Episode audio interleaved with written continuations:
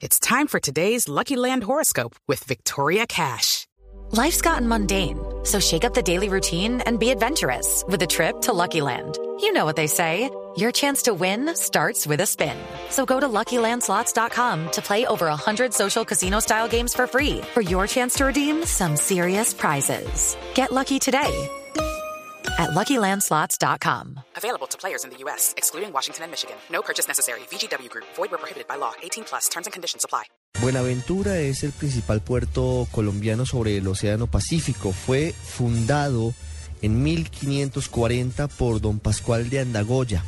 Y Buenaventura es una de las ciudades más olvidadas del país. Su población es mayoritariamente afrodescendiente y de Buenaventura solamente nos acordamos o cuando hay una masacre o cuando hay actos de corrupción, pero realmente ha sido uno de los lugares más olvidados de nuestro país. Por eso hoy en el radar hemos querido ir hasta este sitio, enclavado en la costa pacífica y que es muy importante para el desarrollo de Colombia. Comenzamos a hablar de Buenaventura hace algunas semanas porque se hicieron protestas incluso por parte de Monseñor Héctor Epalza, el eh, responsable de la Iglesia Católica en Buenaventura, porque vinieron todos los presidentes de la Alianza del Pacífico, el presidente de Colombia, Juan Manuel Santos, por supuesto, pero además los presidentes de México, Enrique Peña Nieto, de Chile, en ese momento Sebastián Piñera, y de Perú, Ollanta Humala.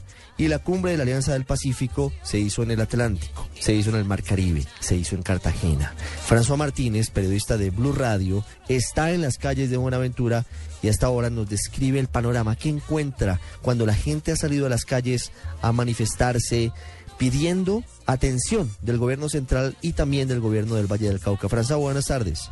Buenas tardes, eh, Ricardo. Pues muchas personas inconformes con la situación que padeciendo el primer puerto sobre el Pacífico han salido a las calles, han cerrado sus establecimientos. De acuerdo con la Cámara de Comercio de Buenaventura, cerca de 5 mil pequeños y medianos establecimientos cerraron con apoyo también del gremio del transporte público interno y los dueños de las estaciones de gasolina. Buenaventura paralizó y se mostró en contra de la violencia y también la falta de inversión social. Y sobre esa inversión social y todos los males que han aquejado a Buenaventura, nos acompaña el diputado del Valle del Cauca, Rolando Caicedo, quien también es oriundo de esta región y conoce estas problemáticas. Diputado, buena tarde, bienvenido al radar. Muy buena tarde, François, igualmente a los oyentes del radar. Diputado, ¿qué es lo que pasa en Buenaventura? Después de tantos años, seguimos en la misma crisis eh, del primer y con tanta riqueza que atraviesa por ella. Buenaventura ha tenido, digamos, varias etapas en su desarrollo como asentamiento poblacional para el país. Diríamos que cobra relevancia con la apertura de Panamá a principios del siglo XX y, por supuesto, el, eh, el, emplazamiento del terminal marítimo en Colombia, eh, el principal en este país. Y a partir de ello se desarrolla una dinámica eh, poblacional y económica que poco a poco va generando una, una, población cada vez más amplia, más grande, pero que en ese desarrollo poblacional eh, estuvo más marcado sobre la dinámica portuaria, pero eh, fue débil el gobierno en términos de planificarla como un, eh, una ciudad, como un puerto, un pueblo para, para la vida, para la residencia. Y en los últimos años una población importante del eje cafetero se ha venido a residenciar en esta ciudad. Ricardo, lo escucha el diputado Rolando Caicedo. Diputado Caicedo, buenas tardes. Muy buenas tardes, Ricardo. Diputado, yo primero quisiera que pintara para los oyentes de Blue Radio en Colombia y en el mundo cómo es Buenaventura, que describiéramos cómo es su cielo, cómo es su mar, cómo es su clima, cómo son sus gentes. Para iniciar, Buenaventura está en el departamento del Valle del Cauca. Y hablando un poco de cifras, ya que tú me invitas a eso, Ricardo, el Valle del Cauca tiene una superficie de, en, en, cifras redondas, 22 mil kilómetros cuadrados. Eh, son 42 municipios en el Valle del Cauca.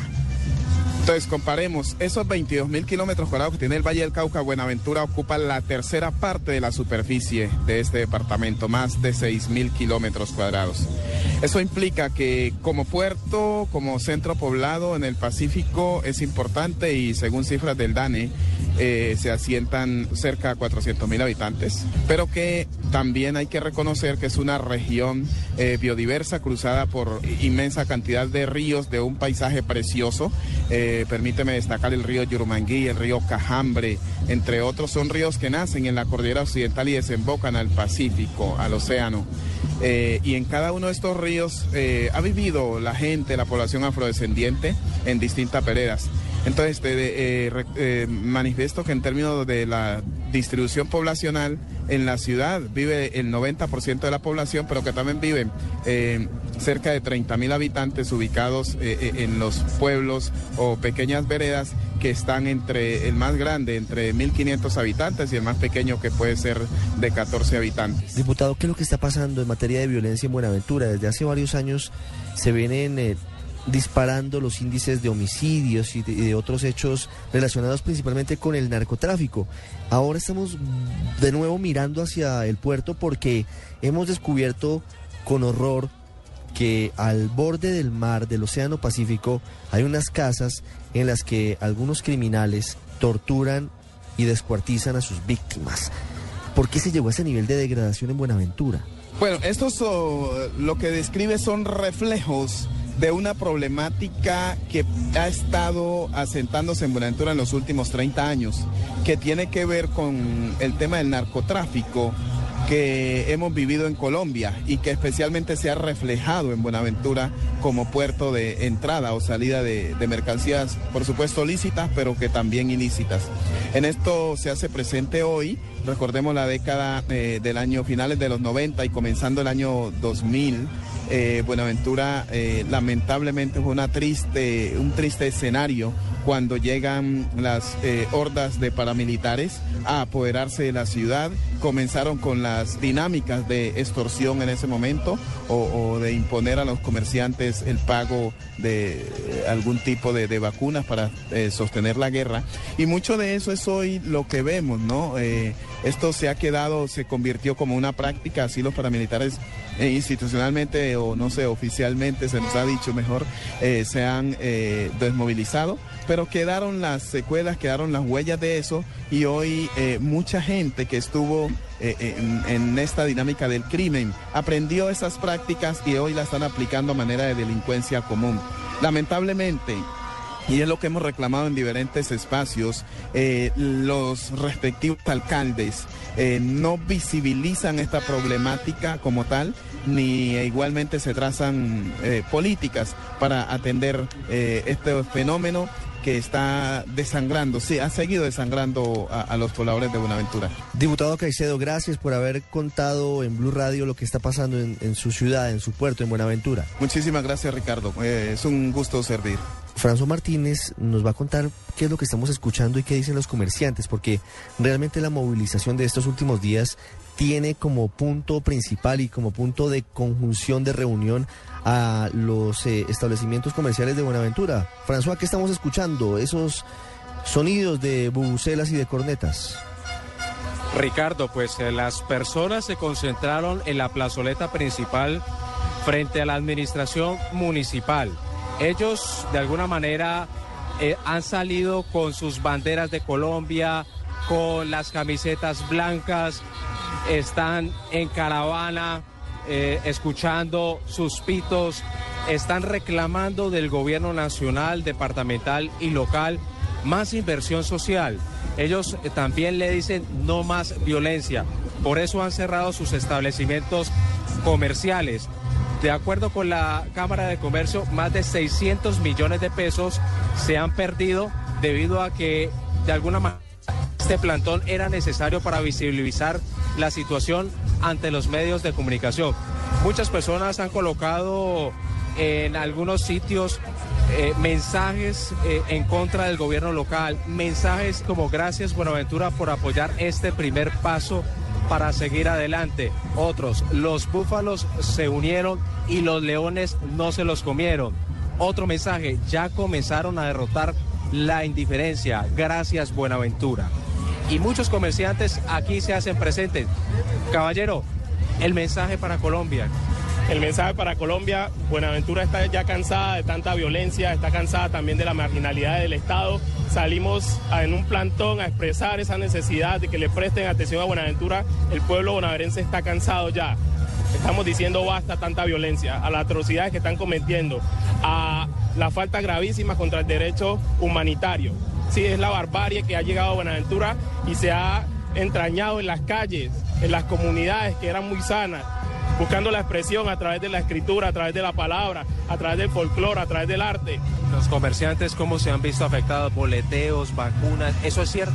Por supuesto, eh, digamos desde el comerciante más humilde, el vendedor de limonada, el vendedor de chontaduro, quien llegue a pagar dos mil pesos para poder ejercer, si no puede con su producido. Entonces también ha sido muy complicado cómo salir un pueblo adelante cuando eh, un sector que le da vía, que es el sector comercial, está también tan avallazado por estos grupos al margen de la ley. Muchas gracias. Pues Ricardo, datos curiosos, le cuento. Pues aquí las autoridades indican que los grandes cabecillas de estas bandas criminales acuden a rezanderas o brujas con grandes escapularios y velones. Los han identificado que piden a esos seres del más allá para que de alguna manera no caigan en manos de las autoridades y esto es de alguna manera les ha ayudado según, según la policía porque se escabullen en los sectores pero ya hay grupos especializados después de la intervención del presidente de la República, Juan Manuel Santos, para que se pueda llegar hasta sus viviendas y se pueda llegar hasta donde se encuentre, Ricardo. Quiero preguntarle las famosas y tristemente célebres casas de pique, que son unas chozas de madera ubicadas cerca a la playa, en las que se cometían las más terribles violaciones de derechos humanos, torturando, desmembrando gente en Buenaventura ya fueron tumbadas como lo anunciaron las autoridades o siguen en pie? Ricardo, esas casas eh, son las denominadas palafitas, son casas abandonadas que están contigua al Océano Pacífico, son viviendas totalmente de madera y que de alguna manera allí en ese sector de Bajamar se ubica la extrema pobreza. Pues la orden es destruirlas, pero son muchas viviendas, eh, Ricardo, las que se encuentran abandonadas y desde este sector podemos apreciar que todavía continúan. El director de la Policía Regional número 4, el general Omar Rubiano, manifestó que semanas estas casas deberán estar totalmente destruidas porque algunas personas las han abandonado debido a que han sido desplazadas por las bandas criminales que a través de estas casas llevan o comercializan la droga a través de las lanchas rápidas. Bueno, aquí nos encontramos con más eh, comerciantes, habitantes. El mensaje para Colombia desde Buenaventura. Que no se olviden de esta zona que es una de las más productivas, que en Buenaventura hace mucha falta la inversión social, el desarrollo humano, por eso estamos en esta crisis de violencia tan impresionante. Necesitamos que el gobierno nacional haga presencia, eh, que implemente proyectos de educación, porque los menores de edad son los que más están incursionando en los grupos y las bandas criminales del lugar. Si bien es cierto que hay muchos asesinos mayor de edad, también los que van a ocupar sus lugares por las capturas que han habido serán los menores de edad. Entonces, llamamos al, al Poder Judicial como tal que reflexionemos acerca de la normatividad que castiga al menor de edad. Hay que reforzar estas para que ellos se sientan más cohibidos para acudir a, cometer actos criminales como tal. ¿El comercio se ha visto muy afectado por la violencia? Demasiado. Mi esposo fue víctima de un atentado el 4 de enero en uno de nuestros locales. Posteriormente, a los dos días falleció y pues esto ha traído una debacle en todo el barrio la comunidad como tal se pues salió a la calle a manifestarse porque es increíble que una persona que le sirve tanto a la ciudad que se desvivía por la comunidad bonaverense haya sido atentada de esa manera. Esto tuvo que haber pasado hace mucho tiempo, llevamos más de cinco años inmersos en esta violencia y día tras día se ha ido incrementando la violencia contra el pueblo bonaverense. La escucha, Ricardo. Buenas tardes, ¿cómo está? Bien, gracias a Dios. La estamos saludando desde Bogotá y de verdad que hacemos una culpa porque nos hemos olvidado todos de Buenaventura. ¿Usted a qué se dedica? Mi esposo fue comerciante durante 30 años en la ciudad de Buenaventura, en el área de los cárnicos y venta de víveres y abarrotes en general.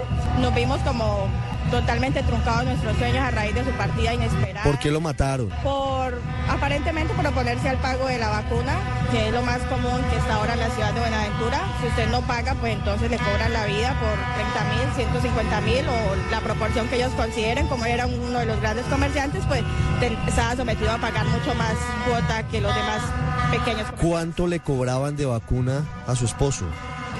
Pues eso no se puede medir porque ellos diarios, depende del grupo que asistan, pues uno quiere 30 mil, otros 150 mil, otros ya piden son por millones porque no pueden ver que alguien esté trabajando, que está llenándose de plata, entonces hay que compartir con ellos para que ellos puedan ir a cometer sus actos delictivos con el dinero de los comerciantes honestos y honrados de este pueblo. Y cuando usted habla de grupos, ¿qué grupos son? Aquí hay delincuencia común, la empresa y los urabeños. O sea, bandas criminales dedicadas al narcotráfico y también delincuencia común. Mire, para ustedes, ¿cuál es el principal problema hoy en Buenaventura? El principal problema ha sido la gran indiferencia del pueblo que apenas hasta hace un mes con la marcha del 18 de febrero pues vino como a despertar y a tomar conciencia de que realmente si no nos unimos no vamos a vencer esto. Y la segunda fuente es que hay una corrupción muy alta desde la, administración distrital, un alcalde que ha sido totalmente señalado por la población como colaborador de los grupos de los jurabeños y entonces obviamente ha venido un ataque de la empresa si usted pertenece a este grupo, entonces lo atacamos y pertenece al otro también. Y si usted es comerciante honrado y honesto, pues entonces usted nos tiene que colaborar para nosotros financiar esta guerra insaciable contra la población civil prácticamente, porque es que aquí no, nosotros estamos desarmados contra ellos. Sí, es, muy grave lo que, lo que me está diciendo usted y lo que me están diciendo otras personas sobre posibles vínculos del alcalde Bartolo Valencia con grupos criminales. ¿Hay pruebas de eso? Pues pueden existir mucho. Lo que pasa es que el gobierno nacional se ha hecho de ojos cieguitos y no manda de intervención de Contraloría, Procuraduría, que son los que deberían de venir a ver el manejo del municipio como tal para uno llegar pues como a concretar. Muchas fuentes que podrían ser totalmente fidedignas apuntan a que el alcalde pertenece al grupo de los jurabeños, pero nadie hace nada, todo el mundo está callado, todo el mundo sabe que la fuerza pública como tal en Buenaventura tienen una como te explico, una nómina paralela que le funciona al crimen armado organizado en esta ciudad. Mire, una, última pregunta. Del señor alcalde también. ¿Usted cómo, cómo recibe la presencia del presidente Santos hace unas horas allí, la presencia del ministro de Defensa, del director de la Policía Nacional, la intervención que ordenan indefinida en Buenaventura? ¿Cómo le parece esa posición del gobierno? Me parece que es una medida totalmente absurda por el momento en que la mandó a tomar, ¿sí? Porque Buenaventura lleva cinco años inmerso en un conflicto impresionante que con el paso de los días se fue recrudeciendo pero la presencia del presidente como tal pues no favorece porque el mismo alcalde salía a decir que qué pereza, que eso era innecesario que el pueblo se rebotara de esa manera, entonces por eso él no participa. El señor ministro, pues las medidas pueden ser muy buenas, pero todavía la comunidad sigue siendo resistente porque uno como ciudadano sabe que en la esquina de su casa está el bandido y al frente está la policía y no pasa nada. Todo el mundo sabe que ese es el que mata y aquí está la supuestamente fuerza legítima del Estado y no se hace nada. Ah, sí, vino el presidente Santos, pero ¿y qué? No pasó nada. La solución no es mandar a militarizar Buenaventura, la solución es hacer la inversión social a este pueblo que le produce billones de pesos al país y que no se ve retribuido en esa inversión efectiva, como sería la educación, la salud, el empleo, el desarrollo urbanístico de Buenaventura. Buenaventura es una ciudad con una traza de 30 años, por Dios, no tenemos acueducto 24 horas. aquí todos los días hay localidades donde pasan 20 y hasta un mes sin una gota de agua, gente que se baña con cocas, que tienen que ir a recogerlas a pozos porque no hay agua. ¿Y qué es lo que pasa? El señor alcalde prefiere vender el agua que produce el río Escalerete a las grandes embarcaciones que vienen del extranjero, las surte sus tanques y la ciudad bonaverense se queda sin agua durante días y a veces meses. Dolorosa esta realidad que usted nos está retratando. Muchísimas gracias por habernos acompañado aquí en el radar de Blue Radio. Y no olvidemos a los habitantes de Buenaventura. Hay que seguir con ellos como en las jornadas de estos días apoyándolos y estando vigilantes sobre lo que está pasando con su política y con su seguridad y también con su economía. Efectivamente, Ricardo, pues eh, las personas se cansaron de tanta violencia y tanto olvido estatal y se le pide también al alcalde de esta localidad Bartolo Valencia que también invierta lo que se recogen impuestos y que intervenga de inmediato a la empresa de aguas Hidropacífico. François, gracias. Hay varios informes que dan a conocer cuál es la cantidad de recursos que se giran por parte del Ministerio de Hacienda y del Ministerio de Transporte y de otras entidades para los más de 300 mil habitantes del puerto de Buenaventura es una de las zonas más olvidadas, como lo hemos señalado, pero lo más curioso es que la cantidad de dinero que es girado es muy importante. Lo que han detectado desde varios sectores es que mucho de ese dinero va a los bolsillos de unos pocos, se va por ese hueco negro de la corrupción. Pedro Escamilla de Data IFX nos entrega detalles de esas informaciones. Cómo no, muy buenas tardes. Y es que los ojos del gobierno y de los organismos de control se han volcado hacia Buenaventura, pues de acuerdo al ministro de Vivienda, Luis Felipe Nao, en esta región del país se han perdido 43.600 millones de pesos destinados inicialmente para la construcción de acueducto y alcantarillado. Estamos haciendo en Buenaventura frente al acueducto y alcantarillado, pues nos toca empezar casi de cero. Se han perdido más de 43.600 millones de pesos en Buenaventura. Se hicieron también las denuncias ante la Fiscalía General de la Nación, como se hizo en el caso de Yopal. Pedimos intervención de la Superintendencia de Sociedades frente a la Sociedad de Acueducto y Alcantarillado de Buenaventura. La denuncia se hace en un momento coyuntural por la crisis socioeconómica que atraviesa esta región de Colombia, azotada por la violencia y por la falta de acceso a servicios públicos. Según el jefe de la cartera, existe más de un contrato a punto de finiquitarse sin que siquiera hayan empezado las labores de los compromisos adquiridos. Encontramos contratos sin el lleno de los requisitos legales, contratos sin diseños, contratos sin licencias ambientales, contratos que nunca iniciaron y ya se están liquidando,